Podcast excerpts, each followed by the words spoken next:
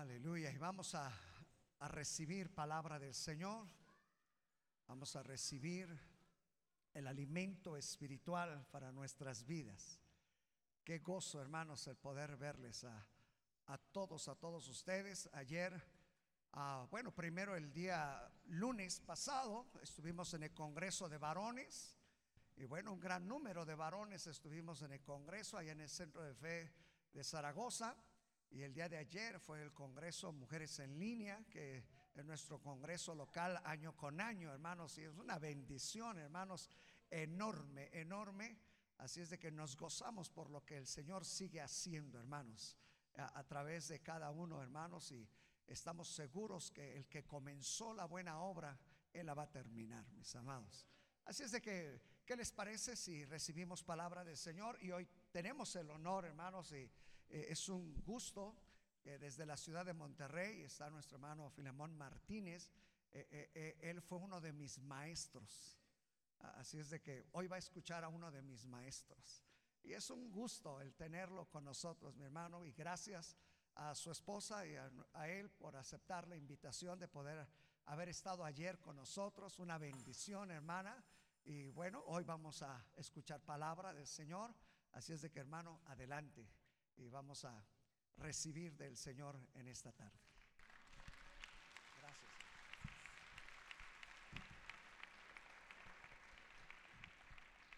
Gloria a Dios. Dios les bendiga, hermanos, hermanas. Esta semana prácticamente estuvimos afónicos casi toda la semana. El lunes pasado, de plano, no me salía la voz pero bueno, tuvimos por ahí algún tratamiento y esperamos que me puedan ah, entender hoy. Amén, apenas va la voz acomodándose un poquito, pero agradecemos a Dios la oportunidad que nos da, es primera ocasión que estamos aquí con ustedes.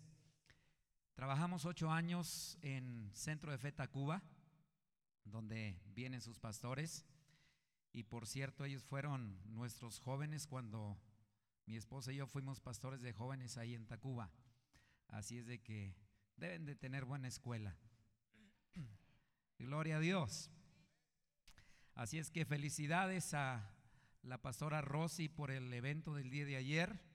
Gracias a Dios, un buen grupo de mujeres estuvieron recibiendo y gracias, felicidades a todas las que coordinaron el evento, un evento muy especial.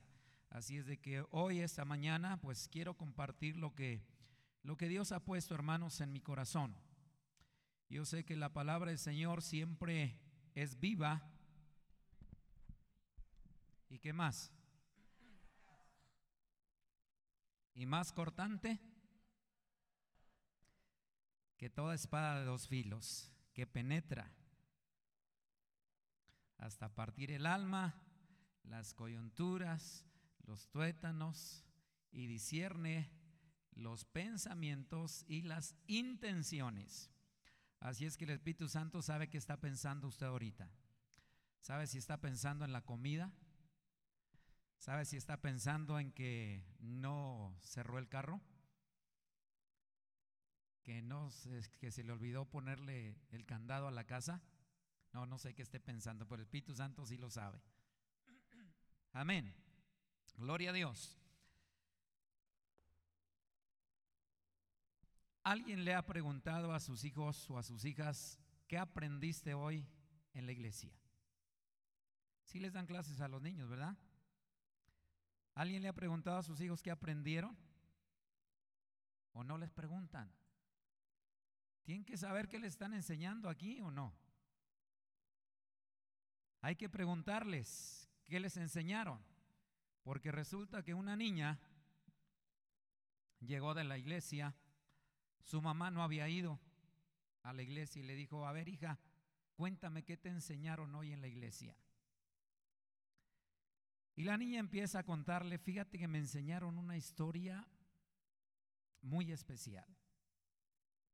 Me dijeron que un pueblo muy numeroso que Dios había escogido había salido de un lugar donde había sido esclavo por 400 años. Entonces cuando salen de ese lugar Dios los saca con mano fuerte, con mano poderosa. Pero cuando ellos salen de ahí, llegan a un mar donde no había pasada para el otro lado. Y ya venían todos los el ejército de Faraón atrás de ellos.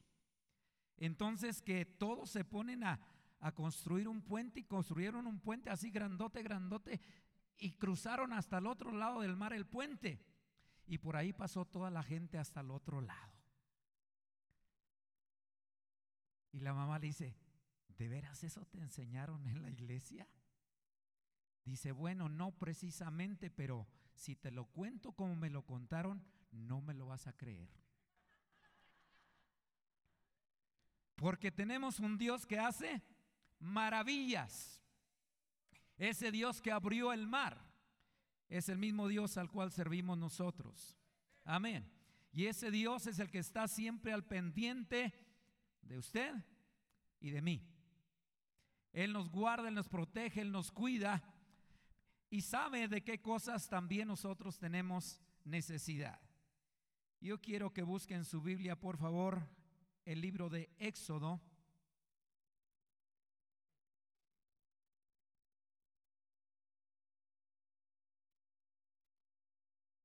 Así es que a lo mejor yo le voy a contar algo que a lo mejor no me lo va a creer.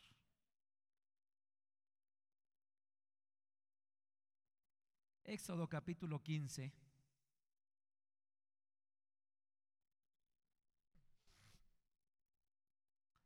Y quiero que veamos los versículos del 22 al 27. Cuando lo tenga, me lo indica con un amén. Siga con su vista en su Biblia o en su iPad o en su celular, no sé qué es lo que use. Dice la palabra del Señor, e hizo Moisés que partiese Israel del mar rojo y salieron al desierto de Sur. Y anduvieron, ¿cuántos días por el desierto?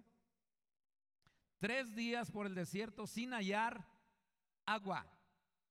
Y llegaron a Mara y no pudieron beber las aguas de Mara porque eran amargas. Por eso le pusieron el nombre de Mara. No se llamaba Mara, ellos le pusieron el nombre. Y a veces nosotros le ponemos nombre a lo que nos pasa. Ellos le pusieron Mara. Y ahorita le voy a decir qué significa Mara. Entonces el pueblo, ¿qué hizo? Murmuró contra su líder. Murmuró contra Moisés y dijo, ¿qué hemos de beber? Y Moisés clamó a Jehová y Jehová le mostró un árbol.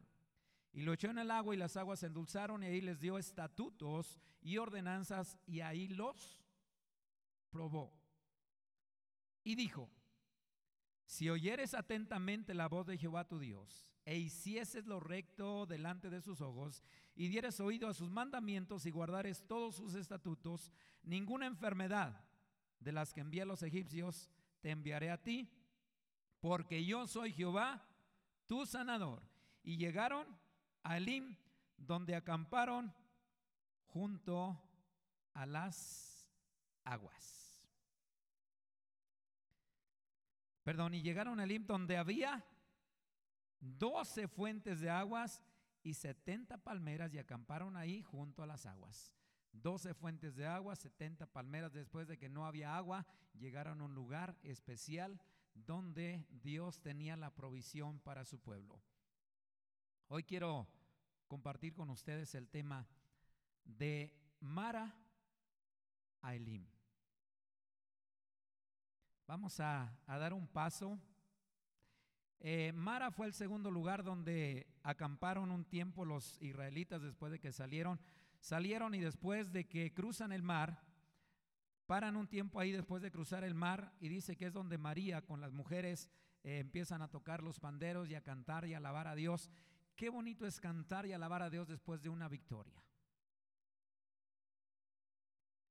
Ayer yo estaba feliz porque los rayados pasaron a la liguilla. Y también las banderistas que estaban aquí están vestidas de azul y blanco, que son los colores Dije, mira, hasta aquí andan las rayadas. Y lógicamente causó alegría. Pero por aquí hay un hermano que le va a los Pumas y creo que el día de ayer perdieron y pues no causa mucha alegría, ¿verdad que no, hermano? No digo quién porque le da más tristeza al hermano Jorge. Pero después de una victoria, qué alegría. Si el pueblo de Israel estaba contento, alabando y glorificando a Dios después de que Dios lo saca con mano fuerte y con mano poderosa. Pero después llegaron a un lugar donde las cosas ya no estaban muy bien. Tres días se imagina sin encontrar agua para beber. Yo fui pastor de, de chivas antes de ser pastor de ovejas. Así es de que yo entiendo muy bien cómo se portan las chivas y cómo se portan las ovejas. Yo espero que aquí haya puras ovejas y no haya chivas. Las chivas son desobedientes, las chivas son desafiantes, pero las ovejas son dóciles. Por eso el Señor nos compara a nosotros como ovejas.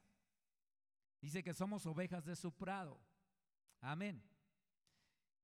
Y a las ovejas se les corta la lana para que produzcan más lana.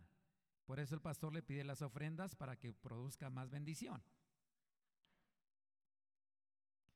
Así es de que allá mi abuela, mi abuela era la dueña de las chivas y unas cuantas ovejas. Mi abuela, una mujer chaparrita, flaquita, pero de un carácter tremendo. Yo sé que así hay algunas mujeres.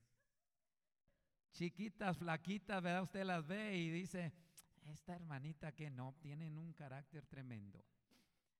Así es de que yo aprendí también que a las ovejas, a las chivas hay que llevarlas a pastor verdes, hay que llevarlas a las aguas. Y cuando de repente no había agua en la montaña, porque a veces íbamos al campo, a veces a la montaña a cuidar las chivas, me acuerdo una vez que traíamos mi hermano y yo, que era, eh, siempre anduve con uno de mis hermanos, no había agua para tomar y estábamos en la montaña y buscando agua para tomar. Eh, encontramos en un arroyo por ahí, eh, se llaman allá tinajitas de agua, donde está la piedra y ahí se acumula el agua, pero cuando llegamos estaba el agua sucia y hasta tenía larvitas ahí que andaban ahí. Pues con la sed que traíamos tan intensa, nomás yo le soplaba las larvitas, háganse para allá y, y ahí directo a, a beber el agua porque era una sed tremenda. Y era un día que habíamos estado allá. Ahora se imagina tres días el pueblo sin poder beber agua. La desesperación del pueblo de Israel. Y lógicamente, inmediatamente se van contra el líder. Cuando las cosas van mal, la mayoría de la gente dice, no, es que mi líder tiene la culpa de lo que está pasando. ¿No le echan la culpa al líder? ¿Cuál es nuestra actitud, hermanos, cuando enfrentamos una situación difícil? ¿Cuál es su actitud cuando encuentra una situación difícil? ¿Qué es lo primero que hace? Dice, se analice, dice, a lo mejor eh, me está pasando esto porque no sé cómo ande, si ande bien delante del Señor. Siempre buscamos echarle la culpa a los demás cuando algo nos pasa. No decimos yo soy el culpable. Así de que el pueblo de Israel echó inmediatamente la culpa a Moisés. Cuando enfrentamos las dificultades, entonces damos lugar muchas ocasiones a la murmuración. Pero aquí en Naucalpan no hay murmuradores. Esos se quedaron allá en centro de Fel Dorado, en Monterrey. Nomás allá tenemos esos, ah, hermanos, de repente hablan. ¿Y quién tiene la culpa? El pastor. Ah, la pastora. Y luego hasta inventan cosas. Es que la pastora dijo, y mi esposa ni en cuenta. Y luego empieza, hermanos, la murmuración. Cuando hay una situación difícil empieza la murmuración empiezan las preguntas, el cuestionamiento, empezamos a buscar un culpable, le dije. Siempre buscamos no quién me la hizo, sino a veces también quién me la paga. Un hombre que ha estado trabajando todo el día en su trabajo, llega cansado a la casa y tuvo un problema con su jefe y regresó enojado a la casa y llegó bien molesto. ¿Con quién cree que se va a desquitar esa molestia que trae? ¿Con el jefe que tuvo el problema? ¿Con el primero que le abra la puerta? Si el perrito sale muy contento a recibirlo, va a decir, sáquese por allá. Descargando su coraje, si la esposa sale y la esposa le dice, bienvenido, ¿cómo te fue? Pues no ves cómo vengo. Y empieza, y la mujer, ¿qué culpa tiene de que haya tenido problemas en el trabajo? Siempre busca cómo descargar la situación que enfrentó allá. Se acaban en ese momento las palabras de alegría cuando enfrentamos una situación difícil. Yo quiero decirle que el mismo que permite los momentos agradables en nuestra vida es el mismo que también permite los momentos difíciles para probarnos. Qué bonito le digo cuando todo es alegría, todo es contentamiento. Cuando llega el bebé a casa, qué alegría, qué bendición, todo bonito. Pero cuando hay que comprar pañales, biberones, leche, ropita, zapatitos, y hay que pagar la renta, y hay que... Ay, no sabía que venía toda esta responsabilidad con un bebé o una bebé a la casa. Todo iba bonito hasta que se presentó la dificultad. ¿Y ahora cómo le vamos a hacer? Si estoy ganando solo el mínimo. Y empezamos, ahí es nuestra reacción. El mismo que permite las cosas buenas, también permite las dificultades, hermanos, para que podamos ser probados. Así es de que el pueblo llegó a ese lugar, le dije, dice la palabra del Señor, llegaron a un lugar, lugar llamado Mara. Mara significa amargura. Y amargura es un sentimiento intenso y duradero de pena y de aflicción. Sentimiento intenso y duradero de una pena que estoy pasando o una aflicción o un disgusto, una frustración o un resentimiento que traigo acá, que necesito sacarlo con alguien. Así es que el pueblo, ese resentimiento que traía de que no había agua, lo descargaron con Moisés. Por eso yo no sé cómo Moisés aguantó, hermanos. Dice la Biblia que fue el hombre más manso sobre la tierra, Moisés. Y en alguna ocasión dijo, Señor, este, pues si vas a borrar al pueblo también, ahí yo me voy entre ellos. O sea, tanto amaba al pueblo y el pueblo tan mal que le pagaba. Y murmuraba y hablaba, pero Dios siempre estuvo con Moisés. En el tiempo de escasez, hermanos, Dios ha estado ahí presente. Tenemos nosotros, la Biblia dice que el Señor llama las cosas que no son como si fuesen. Él llama las cosas que no son como si fuesen. Es que cuando enfrentamos una situación, hermanos, no tenemos que decir, me va a ir mal. ¿Cuántas ocasiones usted ha dicho, creo que me voy a enfermar? Y está declarando, creo, y al decir creo al rato ya está en cama. Pero usted dice, la enfermedad me quiere agarrar, pero no me voy a dejar. Y yo soy sano en el nombre del Señor Jesucristo. Tenemos que declarar cosas que no son como si ya fuesen.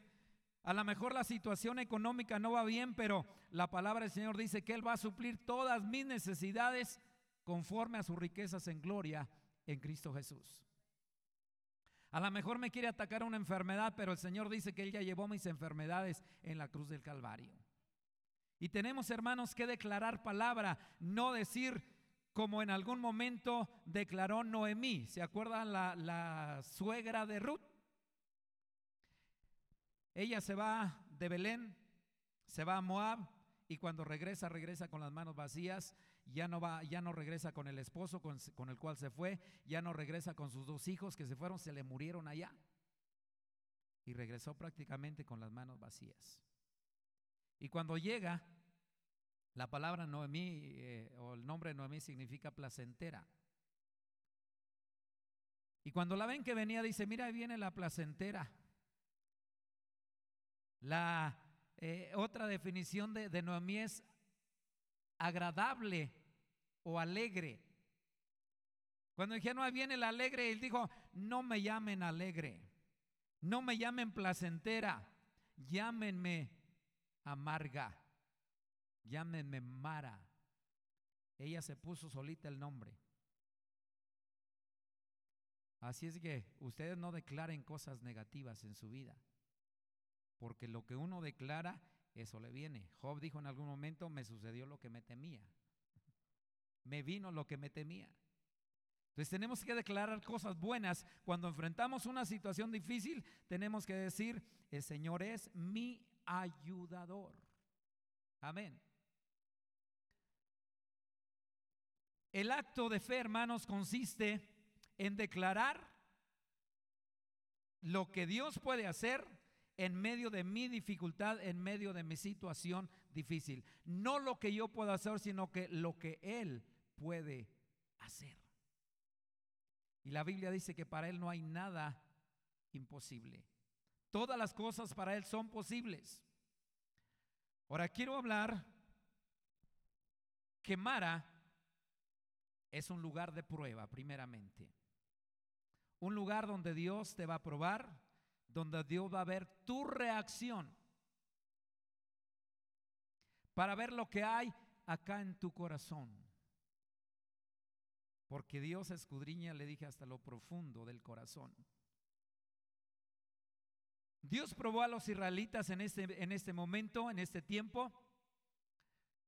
Sacó a relumbrar todas las cosas escondidas que había ahí en el corazón de ellos. En el capítulo, en Primera de Pedro, capítulo 1, versículo 7.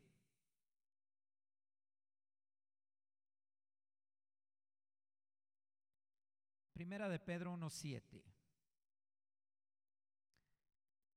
Dice la palabra, para que sometida a prueba, ¿qué?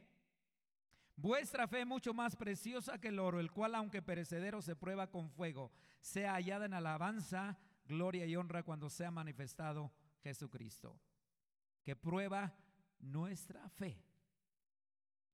Probó la fe, la actitud del pueblo ante la crisis, los momentos difíciles que ellos pasaron.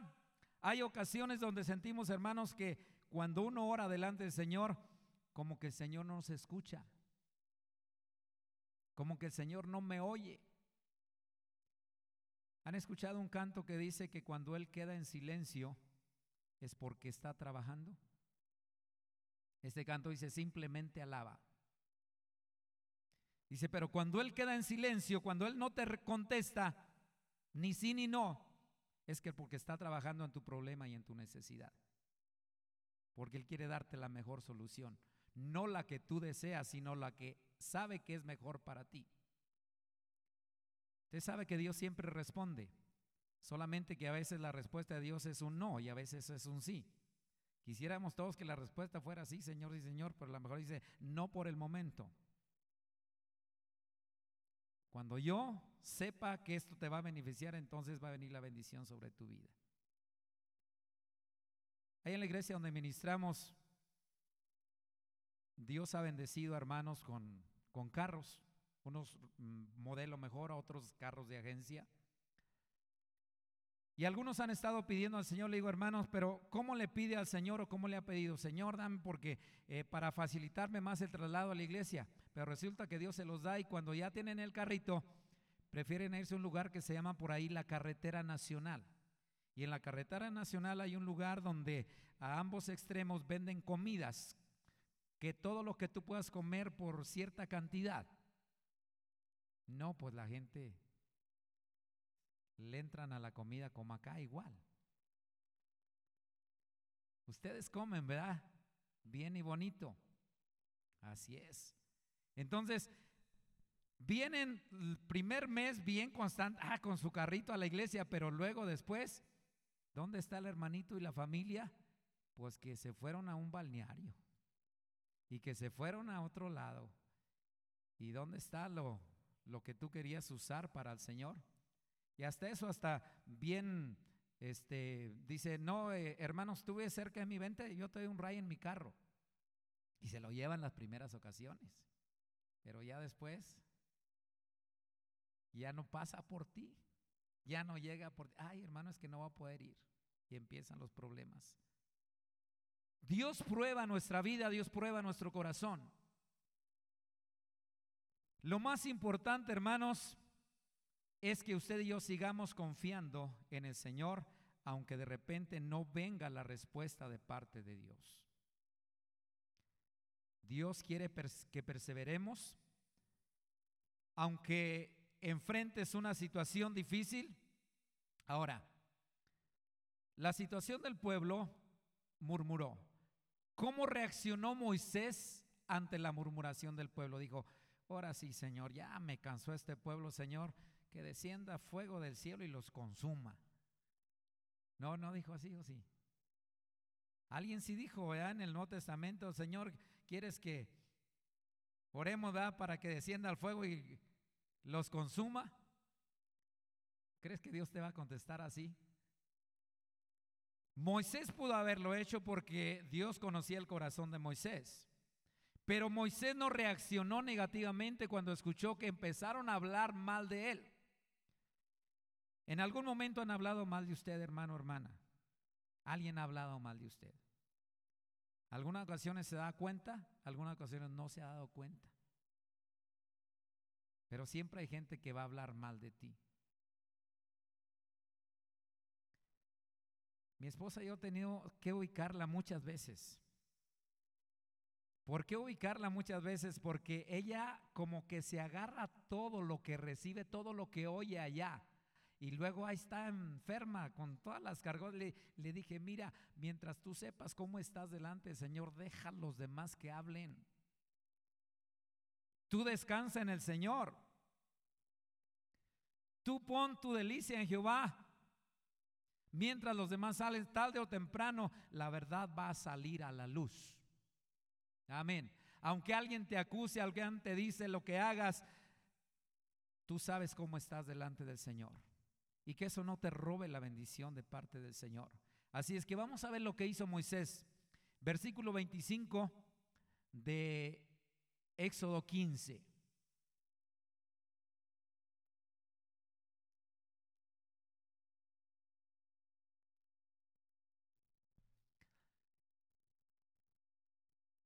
Del 24 dice, entonces el pueblo murmuró contra Moisés y dijo, ¿qué hemos de beber? Y Moisés ¿Qué hizo? Se fue, yo creo, en cara ahí al altar y decirle, Señor, tú sabes cómo es este pueblo. Tú lo conoces, Señor. Él no le dijo a sus líderes, ¿sabes qué? Aquel que está murmurando, este, disciplina.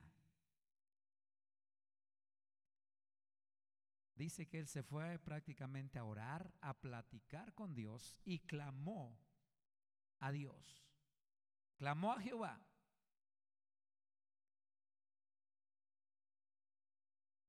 ¿Y qué hizo Dios después de que Moisés clama? Dios le da la respuesta a lo que tenía que hacer. Qué bueno es, hermanos, cuando hay personas dispuestas a marcar la diferencia. Hay personas que yo voy a marcar una diferencia.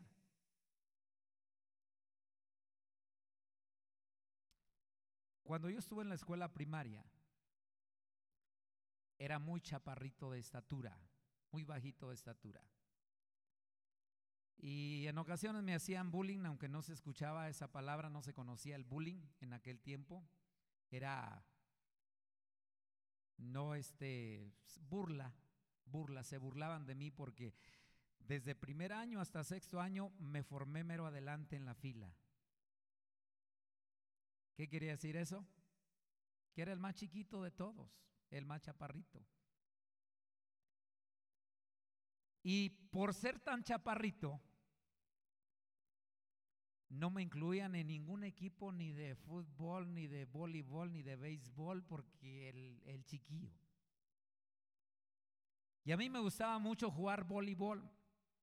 Entonces, cuando hacían los equipos, inmediatamente, no, pues el, alto, el que está más alto, ¿verdad? Para que clave y eh, todo. Entonces, y yo me quedaba ahí en un lado sentadillo ahí nomás milando como los chinitos. Y yo dije, ¿qué haré para que me tomen en cuenta? Yo quiero marcar una diferencia. Tener una pelota en el rancho era muy difícil.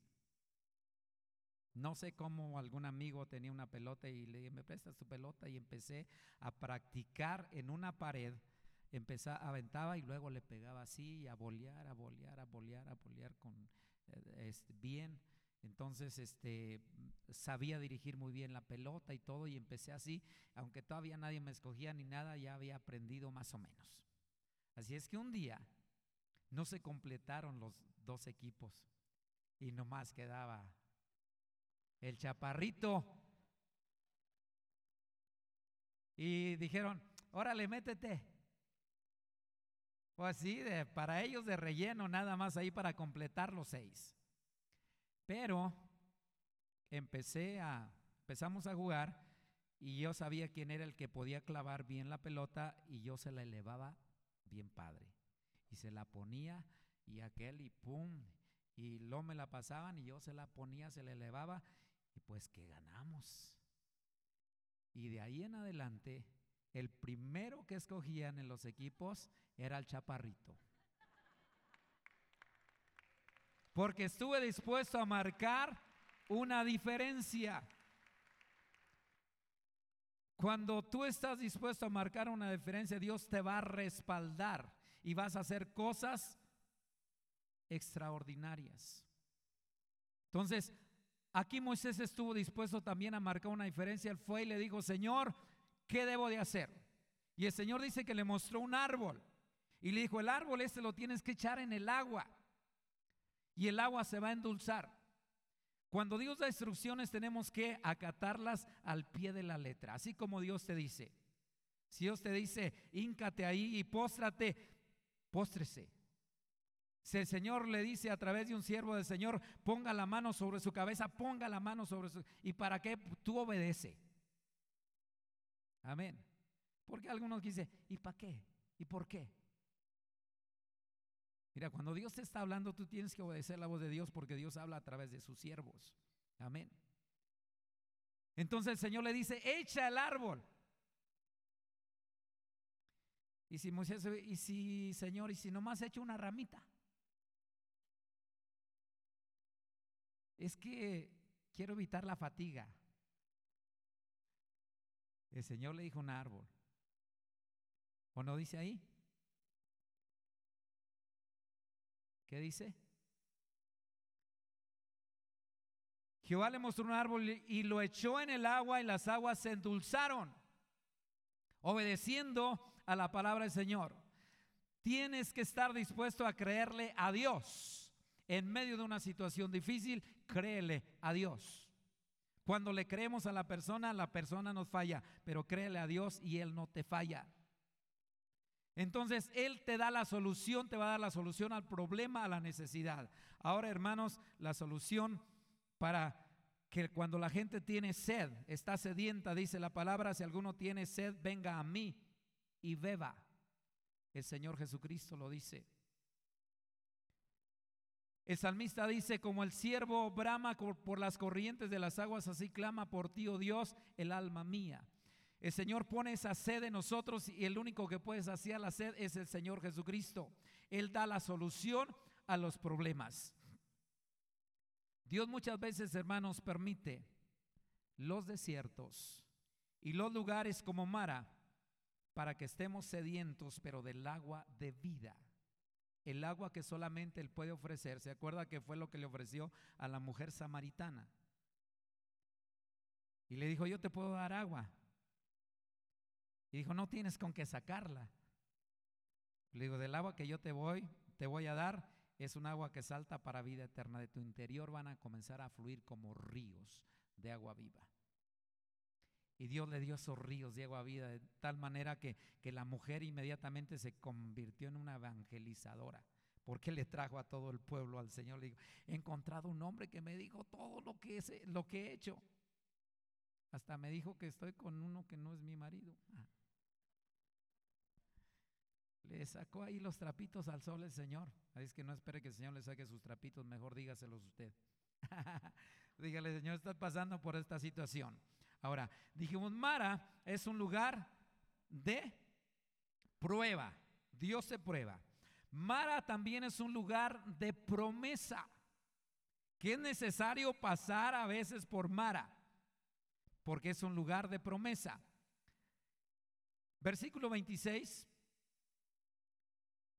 Y dijo, si oyeres atentamente la voz de Jehová tu Dios, e hicieres lo recto delante de sus ojos, y dieres oído sus mandamientos y guardares todos sus estatutos, ninguna enfermedad de las que envía a los egipcios te enviaré a ti, porque yo soy Jehová, ¿qué?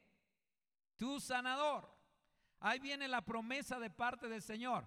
Pero tenemos que saber, hermanos, que para cada promesa que aparece en la Biblia hay una condición.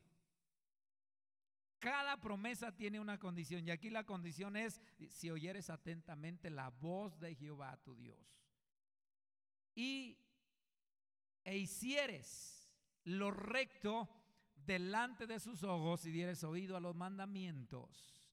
Eso es lo que Dios te pide para solucionar tu problema, tu necesidad. Está atento a la voz de Dios. Dios te va a ayudar a salir adelante de esa en esa necesidad que estás enfrentando. Cuando pasas por lugares como Mara, Dios te va a entregar las mejores promesas. Cuando estás pasando por una dificultad, ahí Dios te va a entregar sus mejores promesas. Muchas veces en los momentos de crisis es donde Dios te sorprende revelando hechos que van a cambiar tu vida. Yo le decía, yo vengo de, de un rancho, de Coahuila.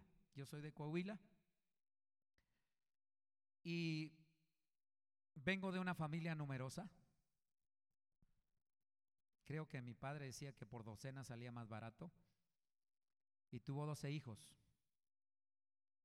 Yo soy el número 10 en la lista. Así es de que no había en ocasiones las cosas necesarias en casa.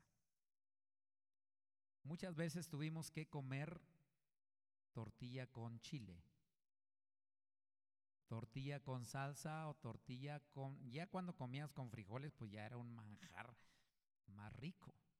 Pero recuerdo que mi madre preparaba el molcajete y a moler el chile y el tomate y los condimentos y hacía las tortillas en comal de barro. ¿Todavía alguien hace tortillas en comal de barro? Todavía, hermana. ¿Tiene su comal de barro?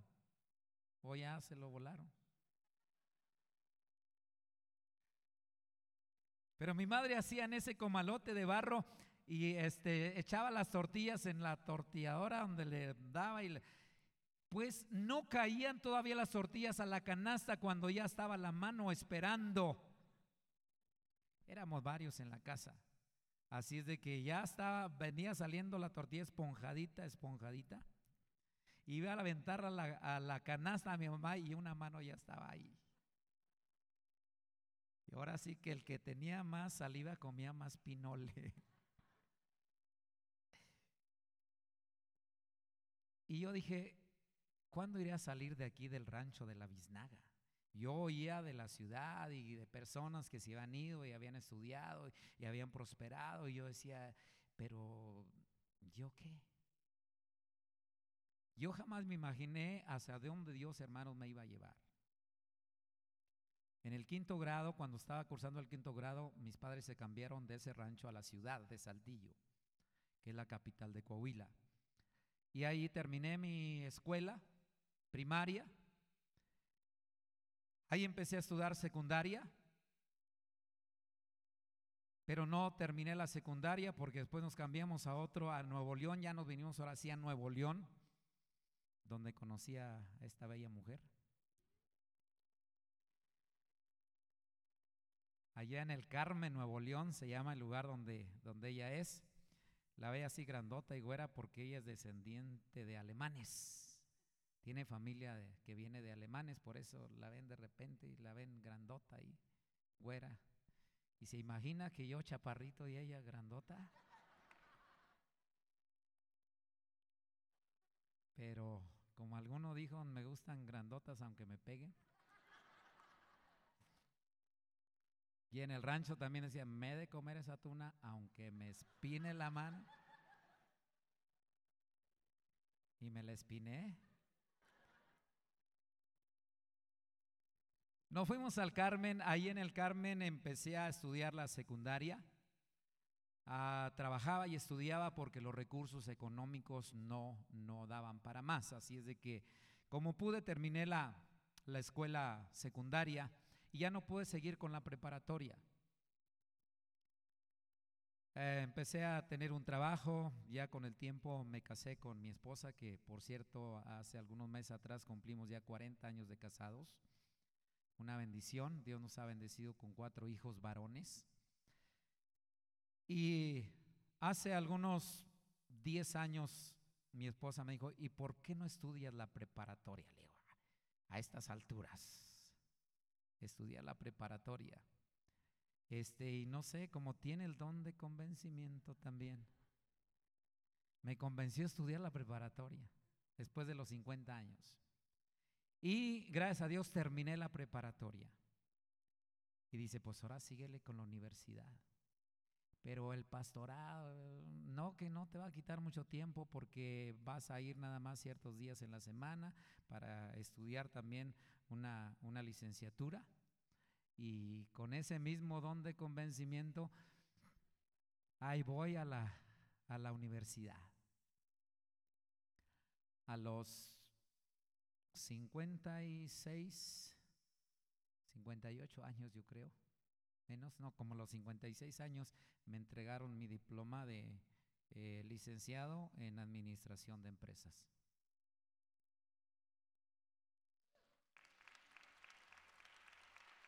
Tú no sabes hacia dónde Dios te quiere llevar. De estar en el rancho y cuidar chivas, a dónde Dios me trajo. Siempre mi deseo ah, era, ah, había sido ser maestro de escuela primaria. Yo dije, voy a estudiar para ser maestro de escuela primaria. No se dieron las posibilidades, pero me casé con una maestra de escuela primaria. Ella, su profesión es maestra de escuela primaria dejó cuando entramos a las cosas de Dios, ella dejó todo eso, pero ahora soy maestro de instituto bíblico. Así es de que se me concedió de todas maneras el deseo de ser maestro. Ahora enseño la palabra. Estamos yendo cada, cada año, tenemos un trimestre en el Carmen donde está Escuela Bíblica de los Centros de Fe, Esperanza y Amor. Y ahorita en este último periodo del año mi esposa y yo estamos dando enseñanza, estamos dando clases ahí en la escuela. Pero lo que yo quiero decirle, hermano, que cuando uno se pone en las manos de Dios, ¿hacia dónde Dios te puede llevar? Cuando tú le dices, Señor, aquí estoy. Él te lleva cosas que no has imaginado hacer. Parece ilógico afirmar cosas positivas cuando estás en medio de una dificultad y decir voy a salir adelante cuando no ves la salida por ningún lado. Es difícil declarar, sí, sí voy a salir adelante. Porque ya viste por todos lados, y no hay salida por aquí, no hay salida por allá. Fue lo mismo que le pasó al pueblo de Israel. Ya no había salida, sin embargo Dios abrió un camino ancho en medio del mar para cruzar. Y eso es lo que Dios hace en tu vida cuando tienes ese problema, esa necesidad. Dios te muestra algo especial. Si tú guarda sus mandamientos. Mara, lugar de promesa, ¿quieres promesas de Dios? Está dispuesto a cruzar o a pasar por Mara, si no es que algunos están ahorita en Mara, en esa situación difícil, pero no se van a quedar ahí. Mara también es solamente un lugar de paso. No va a ser lugar permanente, decir, llego a Mara, pero me sigo. No me quedo ahí. hay mucha gente que se queda en los problemas. Están los problemas, no, pues ya, ya no se pudo. Y ahí se queda en Mara. Para nosotros Mara debe ser solamente un lugar de paso. Donde tú llegas, a lo mejor Dios te prueba, Dios ve la misericordia del Señor, pero Dios te quiere llevar a cosas mejores. Elim, dice la palabra, y llegaron, ¿a dónde? A Elim. Elim, hermanos, significa fortaleza. Elim es donde Dios te va a guardar, donde Dios te va a cuidar. Y fortaleza es la capacidad de resistencia, capacidad para sobrellevar situaciones difíciles. Cuando tú llegues a Elim, Dios te va a dotar de la fortaleza, de la fuerza, para que cuando vengan los momentos difíciles tú no desmayes. Tú tienes la fortaleza de parte del Todopoderoso. La Biblia dice, pero tú aumentarás mis fuerzas como las del búfalo. Seré ungido con aceite fresco de parte del Señor. Entonces es un lugar fortificado para soportar cualquier ataque. Entonces necesitamos llegar a Elim, no quedarnos en Mara. Un lugar donde tú vas, cuando el enemigo venga y te lance sus dardos, tú vas a soportar, porque el Señor te provee de su armadura. Dice que el escudo de la fe es para apagar los dardos de fuego del enemigo. Y esos tú puedes darle vuelta a todos lados. Por todos lados te puedes voltear y donde vengan los dardos del enemigo, porque el enemigo siempre va a tratar de destruir tu vida, la vida de tu familia. Pero la protección del Señor está y el Señor les dio esta gran victoria de poder llegar hasta Elim. Tenemos que saber, hermanos, que para llegar a Elim necesariamente tenemos que pasar por Mara. Así es que alguno dice, no se podría hacer el puentezote ese como hicieron los niños y, que no pases por Mara, sino que llegues directamente a Lim. No. El pueblo del Señor dijo, tengo que probarte ahí a ver, a ver qué hay en tu corazón primero. Muchos están pasando por una situación de prueba donde Dios está viendo lo que hay en su corazón, sus reacciones que tiene. Puede ser la situación que usted esté enfrentando, puede ser que sea una situación económica, una situación donde tú dices trabajo, pero como que no me rinde el dinero. Trabaja mi esposa o trabajan mis hijos, pero estamos siempre al ras. No hay una forma de salir adelante y tú piensas que hasta ahí va a ser todo. Estás pasando por una situación difícil, recuerda que dice la palabra que mi Dios pues suplirá cuánto. Usted tiene que declararlo esa palabra, todo lo que me falte, conforme a sus ricosas, riquezas en gloria en Cristo Jesús. ¿Será rico el Señor? Él dijo, yo soy el dueño del oro y de la plata. Así es de que cuando tú tienes un papá rico no tienes necesidad de nada. Mi papá no era rico, hablando físicamente. Nos dejó unas tierritas ahí en el rancho. Yo le digo a mi esposa, tú te casaste conmigo por interés, por, mis tierritas. Digo, ¿cuáles tierritas las que traes debajo de las uñas nomás?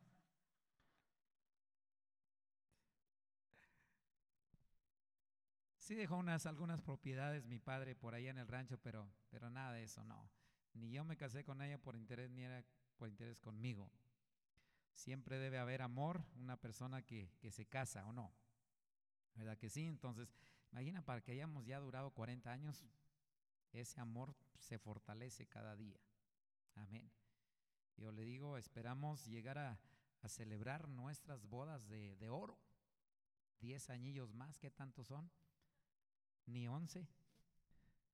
En diez años celebramos con la ayuda del Señor nuestras bodas de, de oro, porque hay, hay amor entre nosotros. Entonces, Dios te va a ayudar en una situación que tú estés enfrentando difícil. Cuando tú llegas a Lim, dijimos, dice la Biblia, que había doce fuentes de aguas. Después de que en Mara no había agua para tomar, ahora en Elim hay 12 fuentes de agua. El número 2, hermanos, es número de plenitud. El número 12, perdón, es, es, número de gobierno. El 12, porque Dios gobierna en muchas ocasiones a través del 12. ¿Cómo se gobierna el año? ¿Cuántos meses? 12 meses. ¿Cómo gobernamos las, eh, se gobiernan las horas? Dos periodos de 12 horas. Decimos 12 AM y 12 PM. ¿Cuántos eh, discípulos del Señor escogió? 12. ¿Cuántas tribus había en Israel? 12. Entonces el número 12 es símbolo de gobierno. Y cuando nosotros permitimos que el gobierno de Dios esté sobre nuestras vidas, entonces no nos va a faltar nada. El Señor los llevó a un lugar donde dijo, aquí ya no les va a faltar los que, lo que no tenían allá en Elim, perdón, en, Mara. Ahora lo van a tener en Elim. 12 fuentes, pero además 70 palmeras. Cuando uno va donde no hay una sombrita y está un solazo tan fuerte, anhela que algo le dé sombra.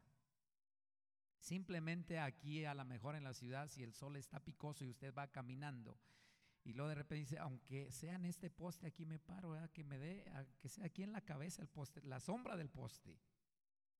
Ya no debajo de un árbol debajo de un puente, o que sea eh, un poste ahí detrás. Bueno, en el desierto se imaginan los solazos tremendos, pero cuando llegan y ven 70 palmeras.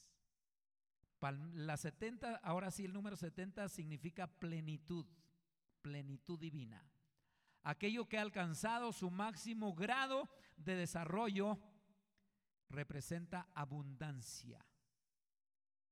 El Señor no quiere que estemos escasos, hermanos, en las cosas. Dios quiere bendecir su vida en todas las áreas. Dios quiere que sea prosperado.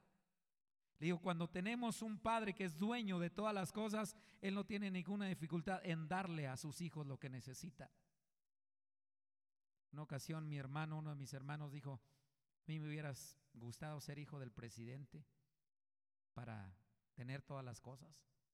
los hijos del presidente yo creo que no les falta nada, ¿no? Pero era hijo de mi papá también, el igual que yo. no fue hijo del presidente. El hermano que hizo esa, es, eso que dijo eso fue el pastor Noé Martínez, de Centro de Fe Tacuba. Él dijo que quería ser hijo del presidente. Lástima, Margarito. Pero ahora es hijo del Rey de Reyes y Señor de Señores, al igual que yo y al igual que usted. Somos hijos de un rey que quiere darnos todo lo que necesitamos, hermanos. A lo mejor su padre físicamente no le puede dar lo que usted necesita, pero el de arriba sí nos da todo lo que necesitamos. Él de alguna manera provee para toda necesidad. Hace algún tiempo fue una, una tremenda bendición que Dios trajo sobre la vida de mi esposa y, y sobre mí. Yo tenía un carro y en ese carro tuvimos un accidente que yo considero un accidente de muerte, porque choqué contra una vaca. Se me atravesaron tres vacas en la carretera entonces, este, ya cuando las vimos fue muy cerca, venían mis nietas y mi esposa al lado mío y las nietas en el asiento de atrás. Cuando veo las vacas, hermanos, ya este, estábamos ahí bien cerquita, ya solamente lo que hice fue agarrar el volante muy fuerte y dije a la del centro le doy, pero son, son segundos, fracción de segundos lo que tienes que tomar decisiones. Entonces, si le doy para acá, le pego a la otra vaca, pero puedo echar maroma. Si le doy a la esta, también igual. Entonces a la de mero en medio agarré y, ¡Bum! El carro frené, pero con el vuelo que iba, le pego en las patas a la vaca, la vaca vemos dónde salta por encima del carro. Ya nomás sentí que el carro se paró y, con el vuelo me orillé en la carretera. La persona que venía, una persona que venía del, lado contrario, él, decía que por qué no habíamos frenado. Él dice que sí vio las vacas, dice, ¿por qué no frenan? ¿Por qué no frena? Dice, yo vi nomás donde le pega la vaca, la vaca salta, la cae en el pavimento y la vaca se levanta y se va como si nada y se pierde entre unos matorrales que había ahí. Después yo dije, esas eran vacas diabólicas. Sí, la verdad, porque tú le quiebras las patas a una vaca y ya no se levanta, no se para. Ahí se queda tirada, ese, de caballos que han atropellado caballos y que se han quedado en el capacete del mismo carro o de la camioneta. De nosotros el Señor nos ayudó y, voló todo, cayó. Con el golpe en, las patas era para que quebrarle las patas, pero se levanta y se pierde. Ya después hablamos a mis hijos y ya fueron por nosotros. Para no hacerle largo el cuento, eh, el carro quedó este, pérdida total el motor se juntó y el abanico y todo, el espejo de este lado se, desprendió y bueno, ya se fue. Entonces cuando nosotros contamos en la iglesia la experiencia que, que habíamos tenido, eh, dije, bueno, con lo que gracias a Dios lo tenía en el seguro el carro y dije, con lo que me da el seguro no compro algo igual que lo que tenía, que siempre el seguro te da menos de lo que valen los carros. Así es de que dejé hasta que ya me iban a dar lo del, seguro. Yo creo que ese carro valdría alrededor de unos 150 mil pesos el carro eh, y me dio el seguro 130. 130 mil pesos. Entonces, terminando una reunión, una ocasión en la iglesia, salimos y una pareja de un matrimonio nos dijo, pastores, los llevamos a su casa. Digo, ¿para qué hermanos? Aquí vivimos a una cuadra de la iglesia, ¿para qué? Dice, no, súbase porque está lloviendo, estaba cayendo poquita agua. Digo, súbase, nosotros los llevamos. Ya nos fuimos y, ya se estacionó enfrente de la casa. Y, y, me dice, el hermano dice, pastor, ¿qué piensa comprar ahora que perdió el carro? Este, y le dije, no, la verdad no sé, hermano, porque yo creo que no alcanzo a comprar algo ni con ni del carro tan bueno como el que tenía. Y me dice, mi esposa y yo estuvimos orando y, llegamos a la conclusión, pastor, de que nos dé el dinero que le va a dar el seguro de su carro y vaya y cómprese un carro de agencia. Nosotros queremos ponerle lo que le cueste el carro de agencia. Y yo nomás volteé con mi esposa y le dije, esta voz me agrada. No sabes por dónde llegan las bendiciones de Dios. Así es de que la siguiente semana otro de los congregantes de la iglesia me dijo, pastor, ¿podrá ir a orar por mi camioneta que voy a sacar de agencia antes de que salga de la agencia? Quiero que usted ore por ella este, para que la bendiga. Está bien, fue el siguiente sábado fuimos y mientras estaban haciendo la papelería para sacarla y todo, este, nos pusimos a ver los carros que estaban ahí. Y a mí me gustaba un Odyssey de la Honda, de la marca Honda. Pero mi esposa se le ocurrió subirse en una camionetita CRV de la misma Honda. Está más altita que el carro y se subió, pero bien, y se acomodó. Y me dice, fíjate que no batallé para acomodarme en este asiento. El carro me quedaba muy abajo. Por... Entonces, y voy y me asomo cuánto costaba ahí. Pues sí valía, valía una lana. Y así quedó. Entonces ya oramos por, por la camioneta. Eh, inclusive el hermano le dijo, dijo, ya yo saqué bien, dice, es que viene a orar por la camioneta. Y la muchacha le dijo, si no está enferma la camioneta. Dijo, ¿por qué van a orar por ella? No está enferma, está bien, es de agencia. Dijo, no, es que van a bendecirla. Ah, ¿verdad? Entonces, así quedó, hermanos, y ya este, fuimos y le dijimos al hermano y dijo, ¿ya vieron algo, hermano? ¿Ya les gustó algo? Pues fíjese que sí, hermano. Pero yo quería un carro, pero la dueña de mis quincenas dice aquí una camioneta. Así es de que dice, pastor, yo le dije que escogiera lo que usted quisiera. Yo no le dije de tanto precio, yo no le dije precio.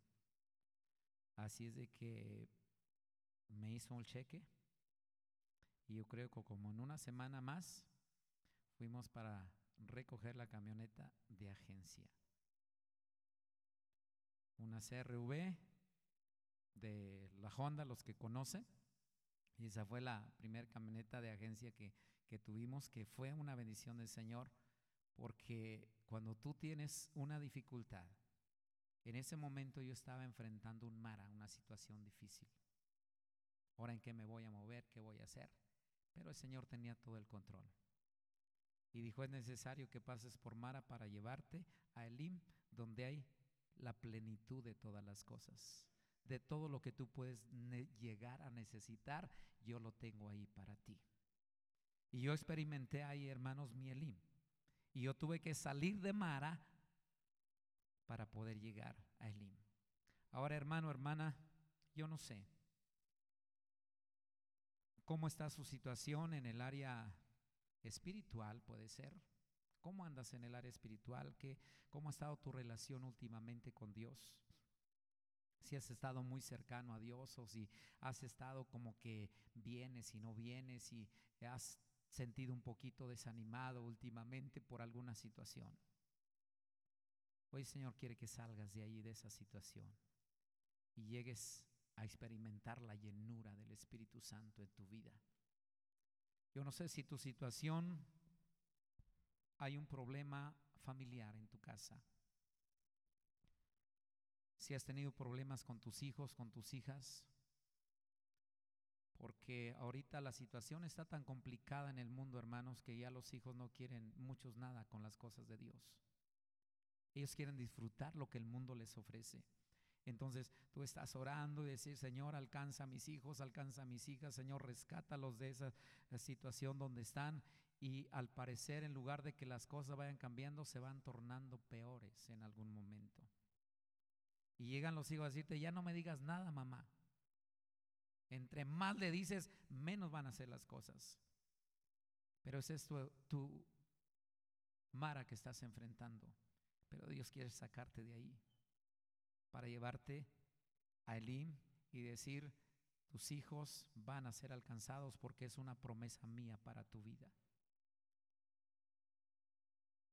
Cree en el Señor Jesucristo y serás salvo tú y tu casa. Esa promesa, le dije, Mara es lugar de promesa para ti. Y la promesa es que tu familia va a ser alcanzada para el Señor aunque veas las cosas negativamente, aunque no se vea por dónde, pero tú tienes que creer que el Dios que sacó al pueblo de Mara a llevarlo al himno es el mismo Dios al cual tú estás sirviendo. Ahora, a lo mejor tu Mara puede ser una situación emocional que estás enfrentando. Yo no sé si has estado triste últimamente por algo que ha sucedido en tu vida. Alguien te decepcionó, alguien te lastimó, una situación emocional. Estás pasando por un mara. El Señor quiere sacarte de ahí, te quiere llevar, a, llevar al lugar de bendición, donde las cosas abundantes. Te quiere llevar a las doce fuentes de agua viva. Y te quiere llegar a la plenitud, a las 70 palmeras, ahí donde el Señor va a proveer cada una de tus necesidades. Hay una solución para los que están enfrentando un mar ahora mismo. Y voy a pedir en el nombre del Señor Jesucristo, analices un poquito. Si estás pasando por Mara, pero quieres llegar a Elim, yo te pido en el nombre de Jesús que te pongas de pie en esta tarde. ¿Quieres dar ese paso de fe? ¿Quieres salir de esa situación que te has enfrentado últimamente? y decir, Señor, Yo necesito salir de, de Mara, de, de ese momento de amargura, de sufrimiento intenso, de esa pena, de esa aflicción, de ese disgusto que tuve, de esa frustración, de ese resentimiento.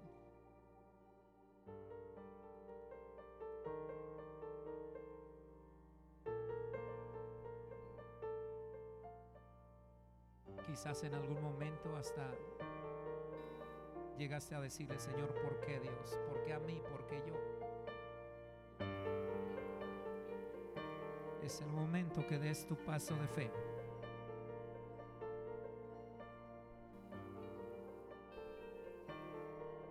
Voy a pedirte algo más.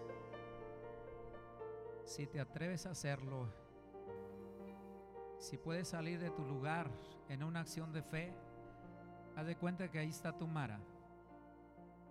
Pero quieres dar el paso de fe y salir y venir al Elim. Ven aquí al frente en el nombre de Jesús. Está de pie aquí, por favor.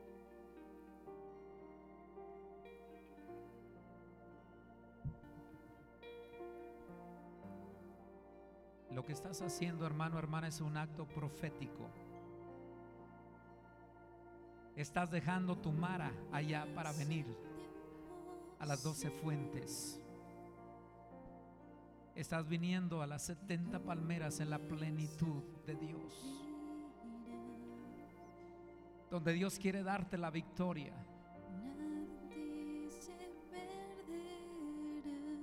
Donde Dios te va a capacitar para enfrentar las situaciones difíciles que vengan.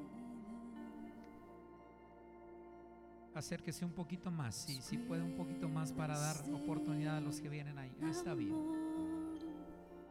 Cayeron sobre mí. Oh, oh.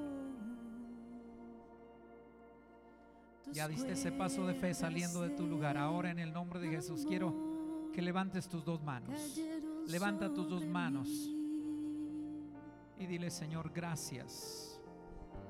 Gracias por tu palabra. Gracias, Señor, porque tu palabra ha tocado mi vida, ha tocado mi corazón. Y estoy haciendo este acto profético, dejando Mara los momentos difíciles, las situaciones difíciles, para entrar al Elim que tú tienes preparado para mí. Me presento hoy delante de ti, Señor. Hoy necesito de tu fortaleza. Hoy necesito, Señor, que tú traigas sobre mi vida todo lo que necesito. Tú que conoces mi corazón, sabes la situación que estoy pasando ahora mismo. Pero en el nombre de Jesús he dado este paso de fe y llego al lugar de plenitud. Llego al lugar de misericordia. Llego al lugar que tú tienes preparado para mi bendición. Ahora en el nombre de Jesús empiece a declarar por fe. Si su familia no es cristiana, diga, yo declaro que mis hijos, mis hijas vienen al conocimiento de la palabra. Yo declaro que mi situación económica va a cambiar. Yo declaro que todo dolor que traigo en mi vida, en mi corazón, Señor, va a ser quitado por ti. Hoy mi corazón es sanado en el nombre poderoso de Cristo Jesús. Empiece a hablar, empiece a hablar con el Espíritu Santo en esa mañana. Y dígale, yo dejo todo esto. Dejo lo que me ha afectado en mi vida. Y entro al lugar de bendición. Donde tú tienes cuidado de mí, Señor, en el nombre de Jesús. Espíritu Santo, ven, ven, ven con tu presencia gloriosa toca cada vida, cada corazón, Señor, en este momento, Dios, en el nombre de Jesús. Llena, llena, llena, llena de tu presencia. Llena con tu presencia, Dios, sus vidas. Llena su corazón, Padre, ahora. En el nombre de Jesús. Aleluya. Ahora ellos hacen lo que hizo Moisés. Están clamando a Jehová. Y tú les estás mostrando la solución a su problema, a su necesidad. Clama, clama, clama al Señor y Él te responde. Aleluya. Tú eres, tú eres el Todopoderoso, Señor. Aleluya. Aleluya. Y Moisés clamó a Jehová. Y Él le mostró la forma de salir adelante. Ahora tú clama delante del Señor. Dile, Señor, muéstrame, muéstrame, Espíritu Santo, la solución. Yo sé que tú lo puedes hacer, Padre. Declara la victoria que Él ya ganó para ti. Declara victoria sobre tu vida. Declara victoria sobre la enfermedad. Esa promesa de sanidad es para ti. Ninguna enfermedad de las que envían los egipcios te enviaré a ti porque yo soy Jehová, tu sanador. Recibe, recibe tu sanidad ahora en el nombre de Jesucristo. La enfermedad se va, la dolencia se va en el nombre poderoso de Cristo Jesús. Libres, libres, libres, libres de toda enfermedad. Libres de toda dolencia. Ahora, ahora en el nombre de Cristo Jesús. En el nombre de Cristo Jesús. En el nombre de Cristo Jesús. Sí, Señor. Tú levantas ahora, Padre, en el nombre de Jesús.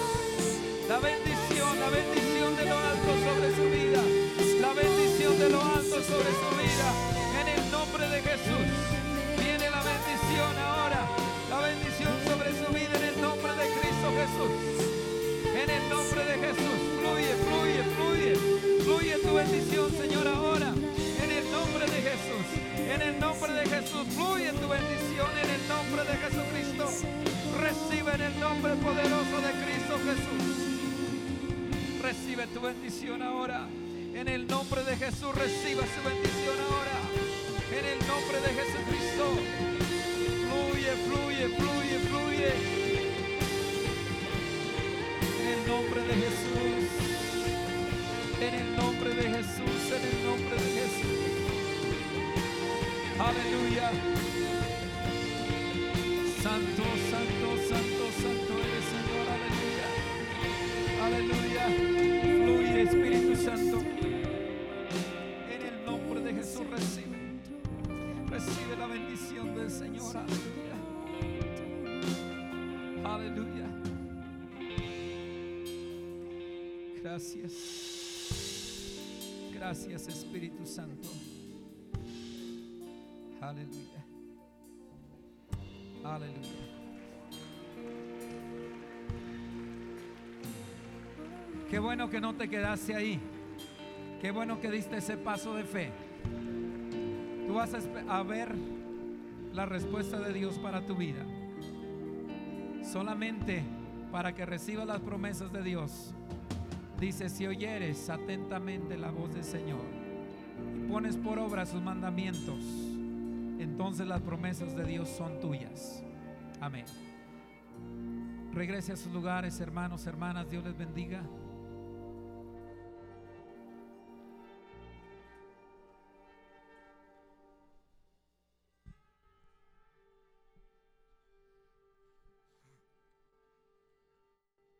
Aleluya.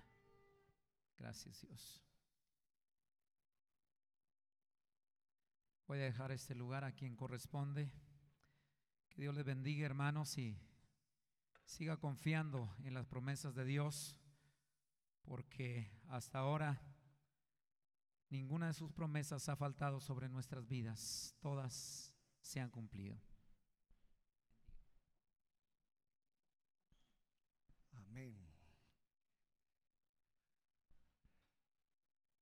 Así que el Señor nos lleva de dónde a dónde? De Mara a Elim. Escuche esta palabra. Así dice Jehová, hacedor tuyo, el que te formó desde el vientre, el cual te ayudará. No temas, siervo mío, a quien yo escogí, porque yo derramaré aguas sobre el sequedal y ríos sobre la tierra árida. Mi espíritu derramaré sobre tu generación y mi bendición sobre tus renuevos. Es una palabra que fluye, hermano. El hermano hablaba acerca, hermanos, de que algunos están batallando con sus hijos. Es una palabra que Dios te da en esta tarde para ti, hermano. Y Él va a derramar aguas sobre ese sequedal. Así de qué bendición, hermanos, recibir palabra del Señor.